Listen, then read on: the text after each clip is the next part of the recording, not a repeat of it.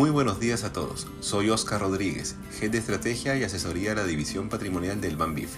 Hoy me acompaña Raúl Calle, estratega de inversiones del banco, quien nos comentará sobre las perspectivas de los mercados financieros para esta semana. Adelante, Raúl.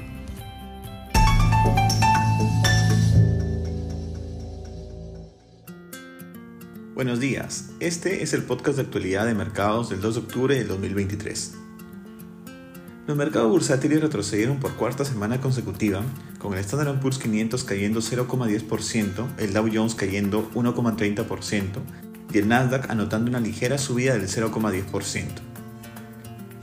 La subida en las tasas de interés del mercado las últimas semanas, así como el incremento en la probabilidad de un cierre del gobierno estadounidense, presionaron los mercados a la baja.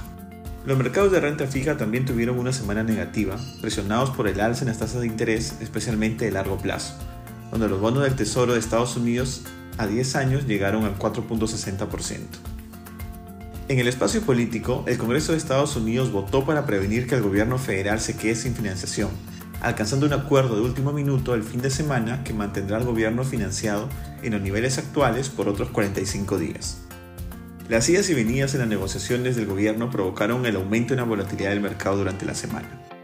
En cuanto a la data económica, la semana pasada se publicó el dato del gasto de consumo personal core, que excluye alimentos y energía, la medida de inflación más seguida por la Reserva Federal. Esta medida marcó 3.90% anual en agosto, por debajo del 4.30% de julio y la medida más baja en dos años. En términos mensuales, solo subió 0,10%, por debajo de las expectativas. Por otro lado, aumenta la presión sobre el mercado inmobiliario estadounidense, la tasa hipotecaria promedio de largo plazo llegó a su punto más alto en 23 años, alcanzando el 7.31%. La tasa hipotecaria ha venido subiendo en las últimas semanas en línea con el bono del Tesoro de 10 años de Estados Unidos, el cual es tomado como referencia por los prestamistas para fijar el precio de los préstamos. La baja oferta de inmuebles, así como la subida en las tasas hipotecarias, vienen afectando al mercado, donde las ventas de viviendas nuevas cayeron 8.70% en agosto con respecto a julio. En Europa, los oficiales del Banco Central Europeo comentaron su intención de mantener las tasas altas por el tiempo que sea necesario y no descartaron incluso nuevos incrementos, con el fin de bajar la inflación al objetivo del 2%. Sin embargo, la inflación en eurozona marcó un 4.30% en septiembre, menor a lo pronosticado y su menor nivel desde octubre del 2021. Para esta semana se esperan datos de empleo en Estados Unidos, por un lado, se espera una disminución en el número de puestos vacantes en los Estados Unidos. Hasta el momento, la reducción en la demanda laboral de las compañías viene enfocándose en la eliminación en los puestos vacantes, en vez de un aumento significativo en el desempleo.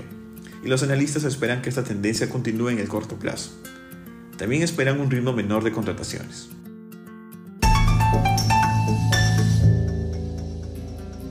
Gracias Raúl por tu análisis. Con esto termina nuestro podcast de actualidad. Que tengan una excelente semana.